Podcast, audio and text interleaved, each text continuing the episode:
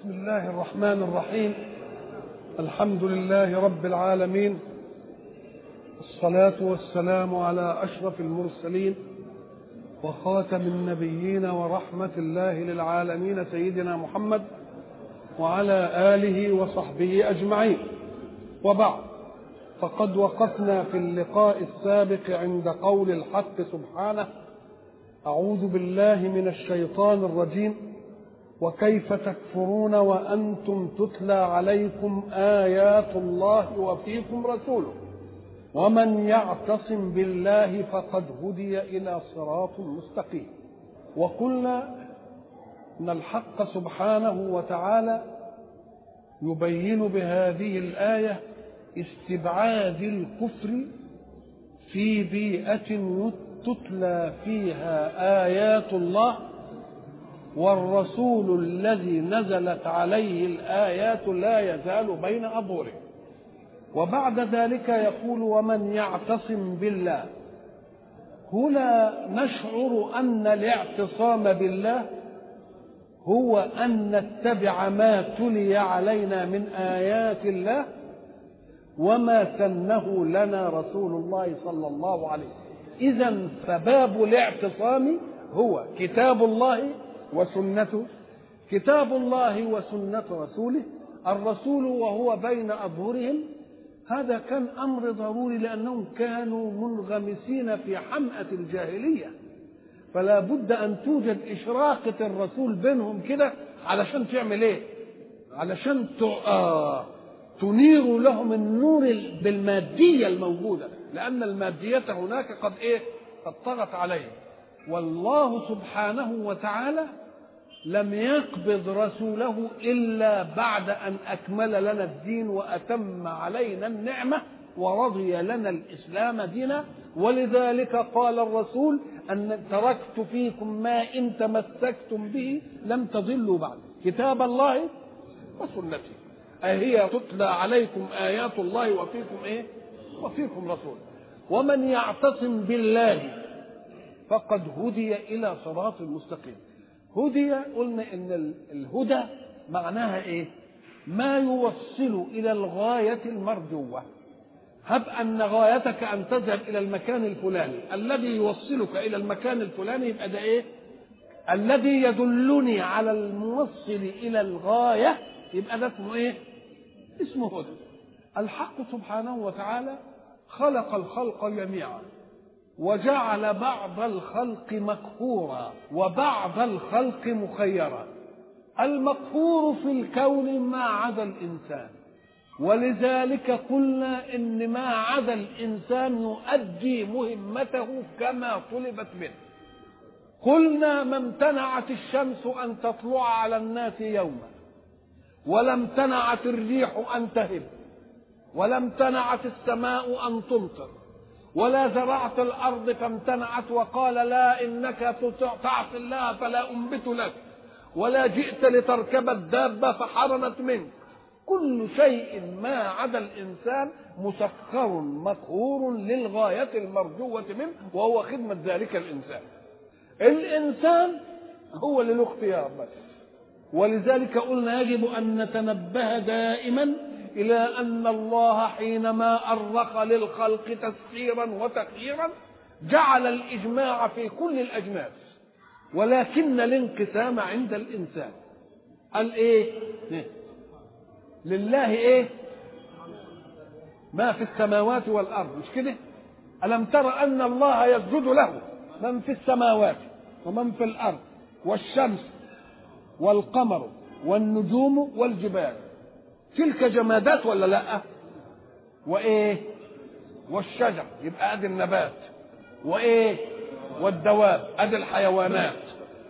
قال والإنسان دي بالإجماع تسجد وهي خاضعة مسخرة كلها. عند الإنسان ما قالش والناس. قال وكثير من الناس وكثير حق عليه العذاب. إذا فالانقسام جاء عند من؟ ليه؟ لأنه خلقه مختارا. خلقه مختارا. يقول له طيب ما كان ممكن بقى ربنا يعمله زي الأجناس يقول لك التسخير يدل على قدرة المسخر وأن شيئا من خلقه لن يخرج من قدرته. دي فايدة إيه؟ إذا فالتسخير يثبت القدرة والقهر ولكنه لا يثبت المحبوبية. لا يثبت فمن كان مختارا أن يؤمن وأن يعصي ثم آمن يبقى دي تثبت المحبوبية لله. يبقى عمل قسمين اثنين قسم قهري ليثبت القدرة وقسم اختياري ليثبت الإيه؟ ليثبت المحبوبية. فعند الإنسان انقسمت. وانقسمت ليه؟ قال لك لأنه ما دام مختار يفعل ولا ولا يفعل. طيب هو ليه ما يفعلش الحياة الحلوة كلها؟ قال لك لا لأن للشهوه بريق. بريق سطحي تقوم البريق السطحي ده يجذب إيه؟ أنتوا ما بتشوفوش الفراش؟ الفراش لما تكون قايد كده في الخلا الكلوب أو أي حاجة تلتفت تلاقي إيه؟ الفراش يجي حواليها. وبعدين ماذا يحدث؟ تقوم تلاقي اكوام من الفراش ميتة. إيه اللي جابه؟ نو جذبه وأغراه. إنما لم يعرف أن مصرعه فيه. رب نفس عشقت مصرعها. كذلك في الشهوات. شهوة تزين لك كده تقوم إيه؟ تجذبك. يبقى فيها الإيه؟ يبقى فيها المصرع عليه. طب أمال اللي يحميني إيه؟ اللي يحميني منهج ربنا. افعل كذا ولا تفعل إيه؟ ولا تفعل كذا. يبقى اللي عايز بقى ياخد من كيد الشيطان ومن كيد نفسه ونزغة الهوى يعمل إيه؟ يفزع إلى منهج الله تفعل كذا ولا إيه؟ وإحنا قلنا زمان أنه من الحمق. أن يصنع صانع صنعة ثم يأتي من يريد أن يستفيد من الصنعة ويضع لها قانون الصيانة. من اللي يضع قانون صيانة الصنعة؟ من صنعها وما دام الإنسان اللي صنعه ربنا مين اللي يوضع له قانون صيانته؟ يبقى هو اللي يقول له افعل كذا ولا تفعل إيه؟ إنما ما يصنعش ربنا وبعد ذلك يجي الخلق يقول افعل ولا تفعل. نقوم نقول له انت ما بتعاملش ربنا معاملتك لصنعتك لأن صانع الصنعة في البشر هو الذي يضع قانون الايه؟ الصيانه فمن أراد أن يعتصم بالحبل المتين ولا يأتي له لا نزغ شيطان ولا كيد عدو ولا هوى نفس يعمل إيه؟ يعتصم بالله لأنه هو الذي خلق وهو الذي وضع قانون الايه؟ الصيانة الموجد في إيه؟ افعل ولا تفعل. من يعتصم بالله فقد هدي إيه؟ إلى صراط. وإحنا قلنا بقى إن كلمة الاعتصام دي أروع ما تكون في الهوي يعني واحد متدلدل كده. نقول نقول المتدلدل ده مش عايز حد يزقه. لأن ثقله نفسه إيه؟ هو اللي هيوقعه. وكل شيء من الشهوات النفس هي اللي بت إيه؟ هو الشيطان مهمته إيه؟ الشيطان مهمته يخيل لك بالمعصية عشان لعابك يسير عليه. إذا بيهيج نفسك على الإيه؟ على المعصية. ولذلك الشيطان يأتي يوم القيامة ويأخذ الحجة علينا. يقول وما كان لي عليكم من سلطان. أنا ما كانش ليا سلطان عليكم. السلطان ده نوعين. يا يقهرني الشيطان على إن أفعل ودي ملوش قدرة على إنه يقهرني إن أنا أفعل. يا يقنعني إن أنا أفعل. إيه الفرق بين الإقناع والقهر قال لك القهر تخليني أفعل وأنا مش عايز أفعل. إنما الإقناع تقنعني وأنا أفعل باختيار قال أنا لا كان لي سلطان. اقهرك ولا إيه؟ ولا سلطان إيه؟ لأن السلطان قد يأتي للحجة. بقى السلطان يأتي إيه؟ قهرا. قال أنا ما كانش عندي قوة أقدر أقهرك بها على أن تعصي. طيب.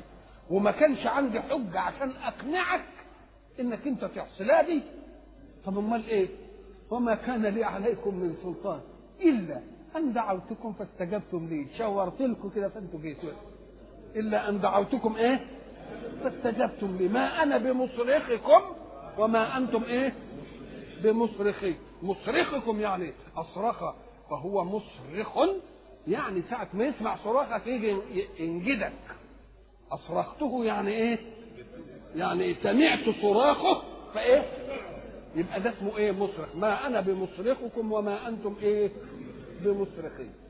يبقى بقى اللي اللي, اللي بده ينجو من هذه العملية، إذا فثقل فثقل النفس البشرية هو اللي بيوقع الإنسان في إيه؟ في الهاوية، دون أن إيه؟ إن واحد كده يرميه فيه. أم قال أهدي بقى ربنا ادالها المثال قال واعتصموا بحبل الله جميعا آه أكن إحنا الحبل ممدود كده وإيه اللي يخلينا ما نهويش؟ نعتصم بإيه؟ بحبل الله جميعا. حبل الله منهجه اللي هو في القرآن. وما دام نعتصم بحبل الله وهو الذي خلقنا وهو الذي يعلم كد نفسنا لنا يبقى فقد هدي إلى صراط مستقيم أو لا؟ فقد هدي إلى صراط مستقيم. يا أيها الذين آمنوا أعطى الله لهم اولا المناعة في إنهم إيه ما يسمعوش كلام مين؟ خصوم الدين. وبعد ذلك قال يا أيها الذين آمنوا اتقوا الله حق تقاته. إحنا قلنا برضو اتقوا الله وأطلنا فيها الكلام سابقا. قلنا ساعة ما تسمع كلمة اتقى افهم إن في حاجة تتعبك وتؤذيك فأنت بتجعل بينك وبينها وقاية. تجعل بينك وبينها إيه؟ وقاية ولذلك قال اتقوا النار ولا لا؟ طب ما هي اتقوا النار نقولها مرة ونقول اتقوا الله مرة. إزاي دي تيجي؟ أم قال لك ما هو اتقوا النار يعني اجعل بينك وبين النار إيه؟ حجابا يقيك. طب واتقوا الله. ما يجعل بينك وبين الله حجابا يقيك. طب إزاي مع أن المفروض إن أنا أعيش في معية الله؟ نقول له لا انت بتجعل الوقاية لنفسك من صفات جلال الله. أنت تلتحم بصفات الجمال. إنما تجعل لنفسك وقاية من إيه؟ من صفات الجلال القهر والجبروت والانتقام وإلى آخره. فاذا طب. أليست النار من جنود الله؟ طب ما هي من جنود الله؟ فاجعل بينك وبين صفات جلال الله وقاية. ومن جنود صفات جلال الله النار. يبقى المعنى واحد ولا لأ؟ اتقوا الله حق تقاته. إيه حق تقاته؟ إحنا قلنا إن كلمة حق دي هي الشيء الثابت والشيء الثابت الذي لا يزول ولا يتزعزع. لا يزول يعني ما ينتهيش ولا يتزعزع يعني يتذبذب. لا دي تيجي ولا دي إيه يبقى ده إيه؟ حق. وحق التقى إيه؟ إن يكون إيمانك إيمان إيه؟ إيمان راسخ لا يغادرك ولا تتذبذب معه. طب قال لك طيب دي اتقوا الله حق تقاته منهج وضعوا لنا. قال لك آه يعصى يطاع فلا يعصى ويذكر فلا ينسى ويشكر ولا يكفر. الله يبقى يعني اتبع المنهج اتبع المنهج. قال لك طيب يطاع ولا يعصى يعني تفعل ولا إيه؟ ولا تفعل. طيب وإيه كمان؟ أم قال لك يذكر ولا ينسى قد يأتي واحد ويطيع ربنا اللي عايزه ربنا ينفذه. إنما نعم ربنا تشغله عن ربنا. أم قال لك لا اذكر في كل شيء أو في كل نعمة من أنعم بها. كل حاجة تشوفها اذكر من أنعم عليك بها. ولذلك قال لك اوعى تنسيك النعمة المنعم أو قيل إن حق التقى ألا تأخذك في الله لومة لائم أو أن تقول الحق ولو على نفسك دي اسمها حق الإيه؟ اسمها حق الإيه؟ التقى طب حق التقى ده يعني التقى الحق الذي يعتبر تقى إيه؟ بحق وإيه؟ وصدق العلماء جاء قال إن الآية دي حينما نزلت استضعف الصحابة نفوسهم أمام مطلوبها قال لك ومن يقدر على حق تقاه فقالوا أن الله أنزل بعد ذلك فاتقوا الله ما استطعتم. وهل معنى ذلك أن الله كلفني اولا ما لا أستطيع ثم قال لي فاتقوا الله ما استطعتم؟ ده هو في التكليف لا يكلف إلا بما إيه؟ إلا بما الناس بتفهم اتقوا الله ما استطعتم على إنك تقول أنا مستطيع مش مستطيع الشيء ده يبقى التكليف نقول له لا. اتقوا الله ما استطعتم يعني ما كان في استطاعتكم وسع. اللي تقدر عليه اعمله يبقى دقها تدين العكس اتقوا الله ما استطعتم. تقول أنا مش مستطيع دي. تقول له ساعة يعلم أنك غير مستطيع. هو نفسه اللي بيخفف ما تخففش أنت. لأنه ساعة ما يعرف إن دي خرجت عن استطاعتك بيعمل إيه؟ ولذلك بعض الناس يقول لك إيه؟ يا سيدي تيجي تقول له كده يقول لك لا يكلف الله نفسا إلا وسعها. ودي نفس مش إيه؟ مش في وسعي. تقول له أنت قدرت الوسع ثم بنيت التكليف على الوسع. لكن قل أن الله لا يكلف نفسا إلا وسعها وما دام قد كلف فقد علم أنها في وسعك ما دام قد كلف يبقى علم أنها إيه؟ في وسعك لأنه هو لا يكلف نفسا إلا إيه؟ فما تقدرش انت الوسع وبتاع وتبني التكليف عليه. تقول له لا شوف انت أكلف أو لم يكلف. فإن كان قد كلف فاعلم أنه كلف ما في وسعك بدليل أنه إذا رأى شيئا في غير الوسع هو من نفسه يعمل إيه؟ الرخصة فيه. من كان مريض على سفر اعمل كده الله اكسر الصلاة اجماع الله يبقى هو من نفسه عمل ولا لا؟ يبقى اذا لا يكلف الله نفسا إلا وسعها لا تقدر وسعك اولا ثم تبني التكليف عليه قل لا قدر التكليف اولا ثم قل ما دام قد كلف. فذلك في الإيه؟ في الوسع. واعتصموا بحبل الله. واعتصموا بحبل الله جميعا ولا تفرقوا لأن المسألة اللي حدثت بين الأوس والخزرج مش كان شقاق جاي بينهم؟ فقال اعتصموا بحبل الله جميعا ولا تفرقوا واعلموا أن التفاخر قبل أن يجيء الإسلام بغير الإسلام. إنما حين يجيء الإسلام يبقى التفاخر بإيه؟ التفاخر بالإسلام هنا بقى. فلما يجي هو يقول لك منا كذا ومنا كذا قول له لا ده ساعة ما تقول منا كذا. ما هي برضه حصلت برضه حكاية. قعد الأوس والخزرج برضه يقولوا إيه؟ منا خزيمة بن ثابت. الأوس بيقول كده. فواحد قال ومنا أبي بن كعب. قال واحد الأوسي قال إيه؟ منا عثمان بن حنظلة. غسيل الملائكة إيه؟ قال ومنا زيد بن ثابت. الله أنت بتجيب هم كلهم صحابة. خزيمة بن ثابت صاحب الشهادتين. اللي الرسول جعل شهادته بشهادة اثنين لأنه استعمل عقله واستعمل يقين إيمانه. ونورانية اليقين هدته إلى الحكم. يعني النبي شرب بعير من واحد والثمن لسه عليه. والنبي أدى الثمن لصاحبه ولم يكن أحد موجود. فجاء الرجل يطلب الثمن مرة ثانية. فالنبي قال له أعطيتك. قال ابغني شاهدا. في حد شهد. استغل بقى أن النبي اداله الإيه؟ منه وبينه سيدنا خزيمة قاعد كده قال له أنا يا رسول الله شفتك وأنت بتديله. صدقها إيه؟ ما هو كذاب. قال لك ما يمكن كان واقف يا أخويا وأنا مش واخد بالي ما هو كذاب سكت. قام النبي بعد ما انتهت المسألة نده لخزيمة. قال له يا خزيمة أنا متأكد إنني أعطيت الثمن ولم يكن أحد موجود. أنت ما كنتش موجود. فكيف شهدت هذه الشهادة؟ قال له يا رسول الله شوفوا بقى الكلام. يا رسول الله أصدقك في كل ما جئت به من السماء وأكذبك في كذا درهم.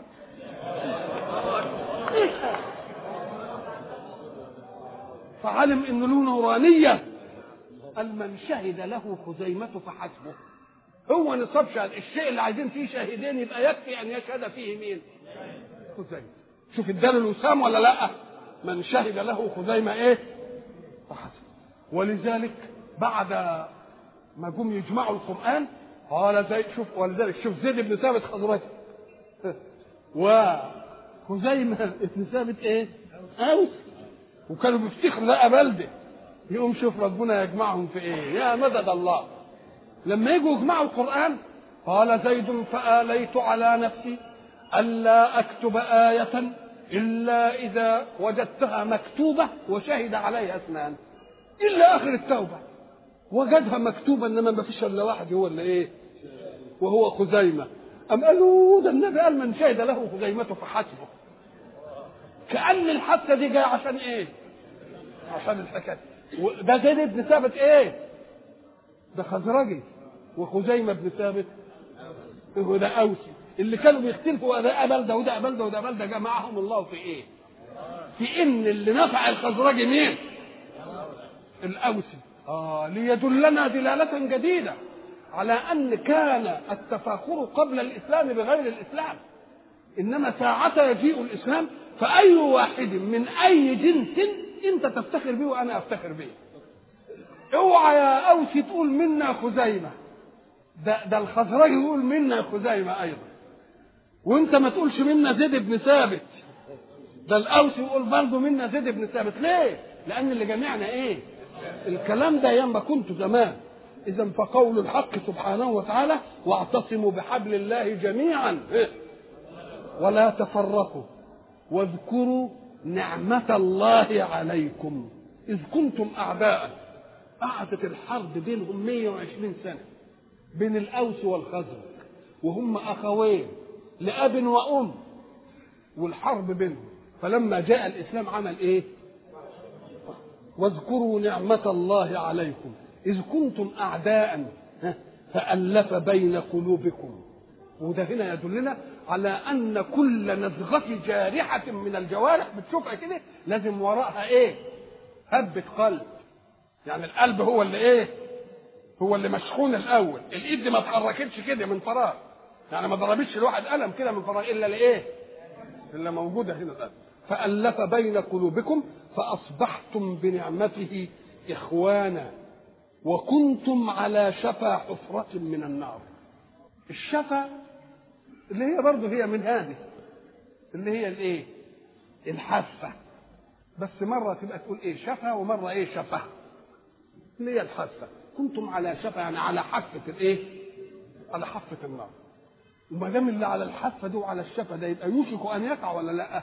فكأن الله قال أنا تداركتكم بالإسلام. تداركتكم كنتم على إيه؟ على الشفا ده لولا هذا لا إيه؟ لانكبيته في في النار. وكنتم على شفا حفرة من النار فأنقذكم منها. كذلك يبين الله لكم آياته. يبقى المسألة مش عايزة تستنوا الآخرة ده أنت تشوفوا نعمة الإسلام عليكم في الدنيا. نعمة الإسلام عليكم في الدنيا أن كنتم إيه؟ كنتم مؤرقين بالخلافات. كنتم موزعين بالعصبية. كنتم كل يوم في شقاق.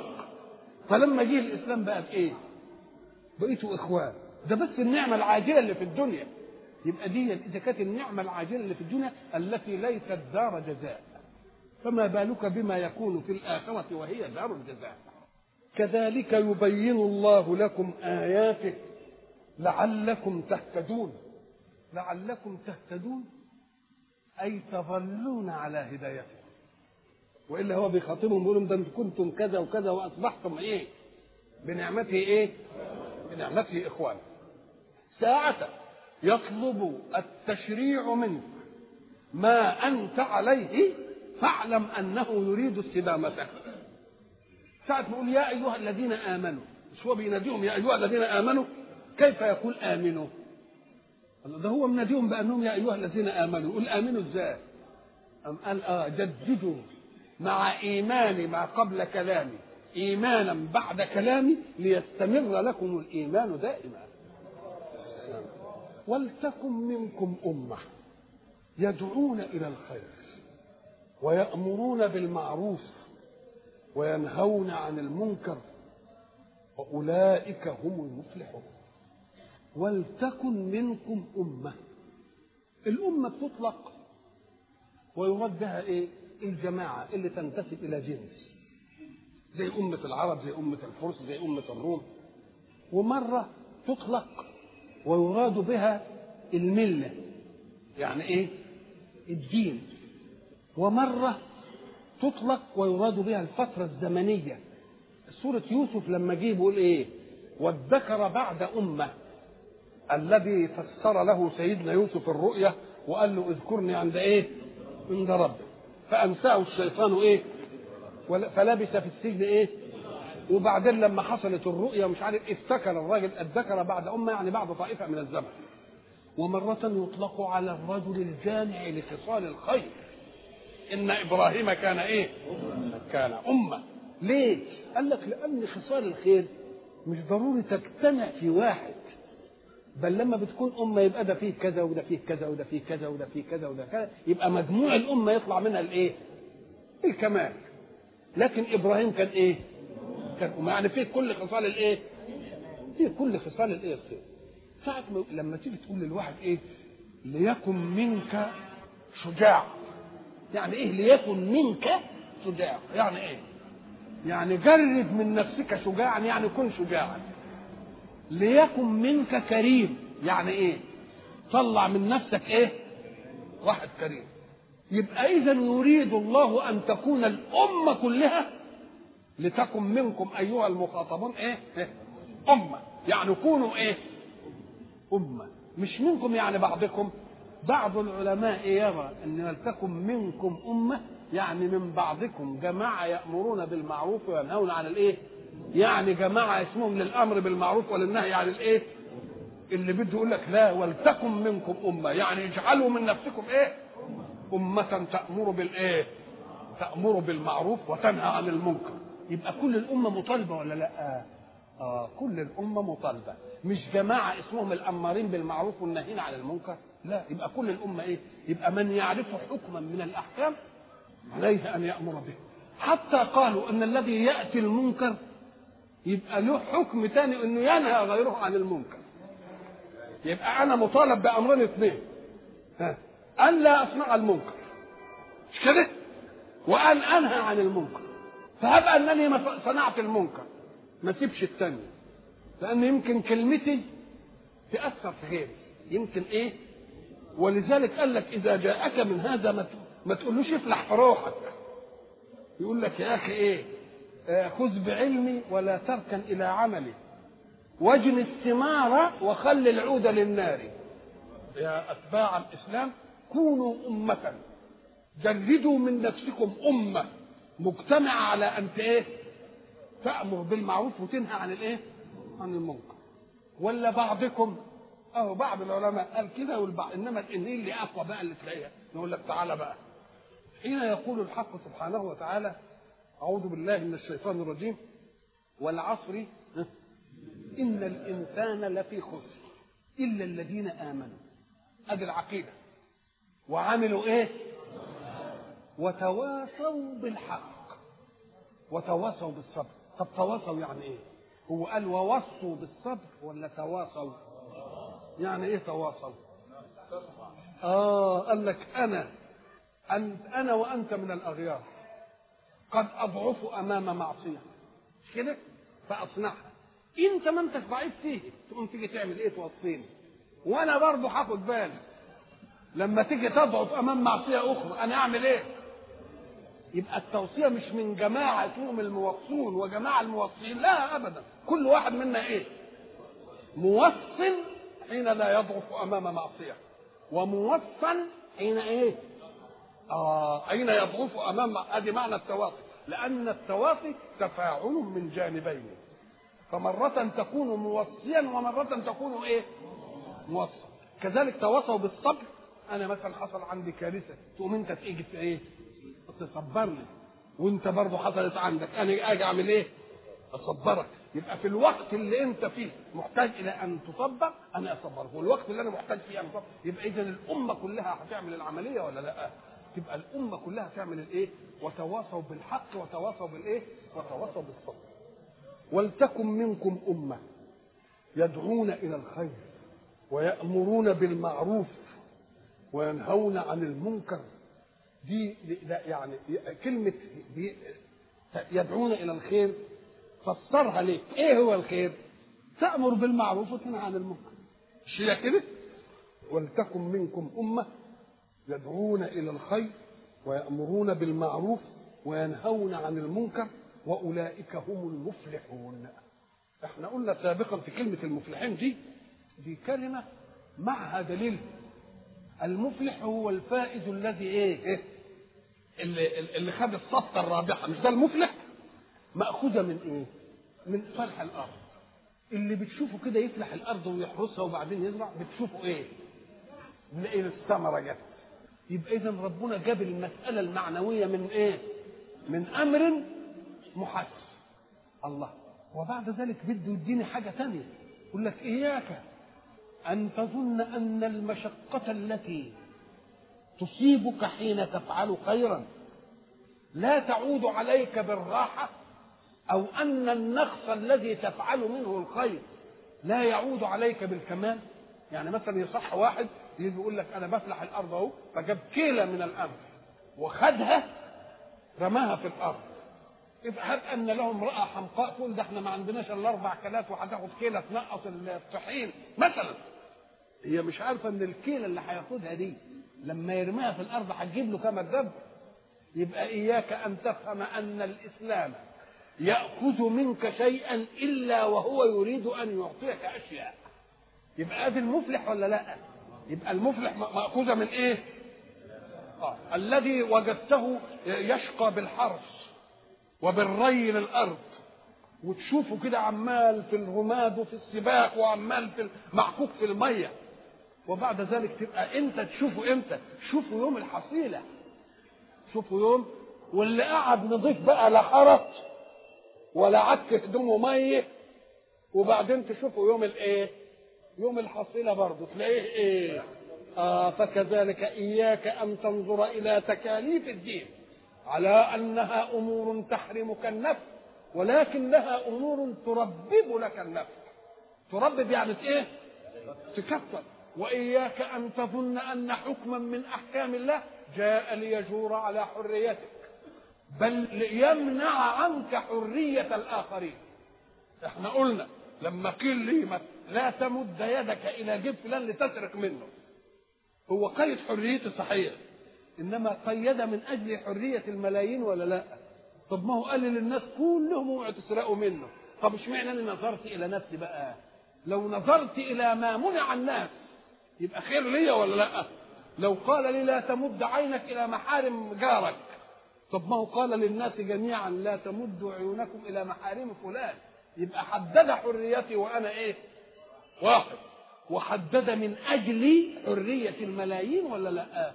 يبقى اذا يجب أن تذكروا إلى أن في كل التكليف يعطي فلاح. يعطي فلاح يعني إيه؟ يعني الأرض تديها قد كده. حباية واحدة تديك كم سنبله سبع سنابل في كل سنبلة 100 إيه؟ 100 اذا فلا تنظر إلى ما أخذه التكليف من حريتك لأنه أخذ من حريات الآخرين أيضا. ولا تقل أنه أنقص حركتي لنفسي لأنه سيعطيك ثمرات أكثر مما إيه؟ مما أفقده. ولا تكونوا كالذين تفرقوا واختلفوا. من بعد ما جاءهم البينات وأولئك لهم عذاب عظيم. مفهومه دي يوم تبيض وجوه وتسود وجوه فأما الذين اسودت وجوههم أكفرتم بعد إيمانكم؟ فذوقوا العذاب بما كنتم تكفرون. هنا يجب أن نعلم أن الاسوداد والابيضاد آثار البيئات في الدنيا. آثار البيئات في الدنيا. اعلم أن الاسود دي تكوينه أزيد من الأبيض. لأن المادة الملونة عنده موجودة بقوة وأنت ما عندكش المادة الملونة. معمولة علشان تديله اللون اللي ينسجم مع إيه؟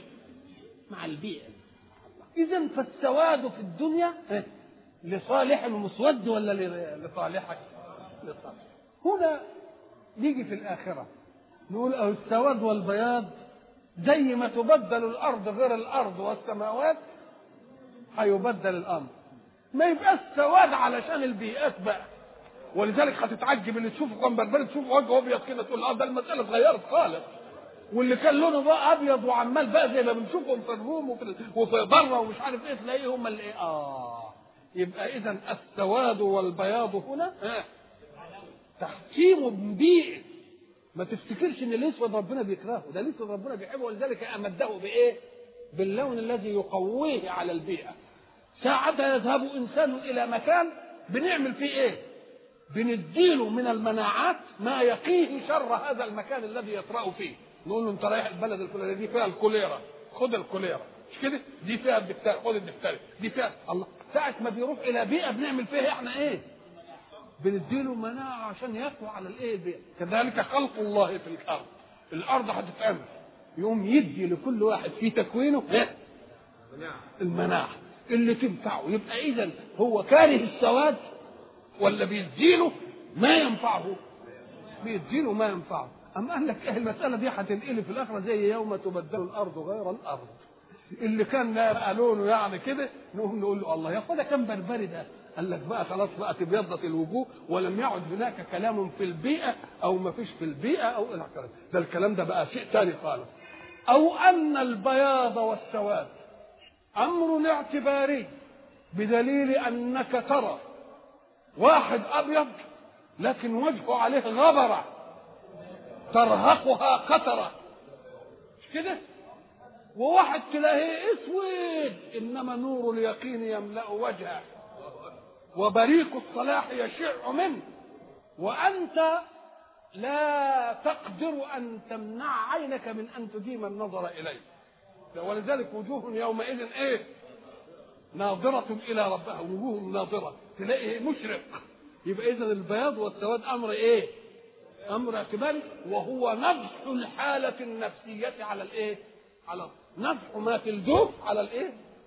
على القالب ده يبقى برضه يبقى أسمر وإيه؟ ووشه منور ومشرق كده ويبقى أبيض وإيه؟ ونقول عليه زي ما نقول إحنا مخنزر مش كده ولا لأ؟ آه وجوه يومئذ إيه؟ ناظرة كلمة ناظرة يعني عليها البشر عليها الإشراق عليها الإشعاع عليها التجلي عليها الأسر عليها الجاذبية يوم تبيض وجوه وتسود وجوه ساعة ما يشوف ال... الإنسان كده ما أعد له من النعيم المقيم يقوم يقابله بإيه؟ باستشراف نفس وبسرور وبانبساط يقوم يبقى الوجه إيه؟ ودوك هيبقى إيه؟ آه يبقى مضلم ولذلك تيجي لواحد أبيض تقول أنت مالك مظلم كده؟ مش كده؟ آه نعم. فأما الذين اسودت وجوههم على أي اعتبار من السواد اكفرتم بعد إيه؟ ساعة ما يشوفوا يقول له الله كده. ويلاقيهم صوت كده يقول له أنت كنت كفرت بعد ما أمنت. العلامة كده. يقول له أنت حضرتك من اللي كفروا بعد ما آمنوا. أنا طول ساعة ما يشوف أسود يقول له إيه؟ أكفرتم بعد إيه؟ وإلى لقاء آخر إن شاء الله.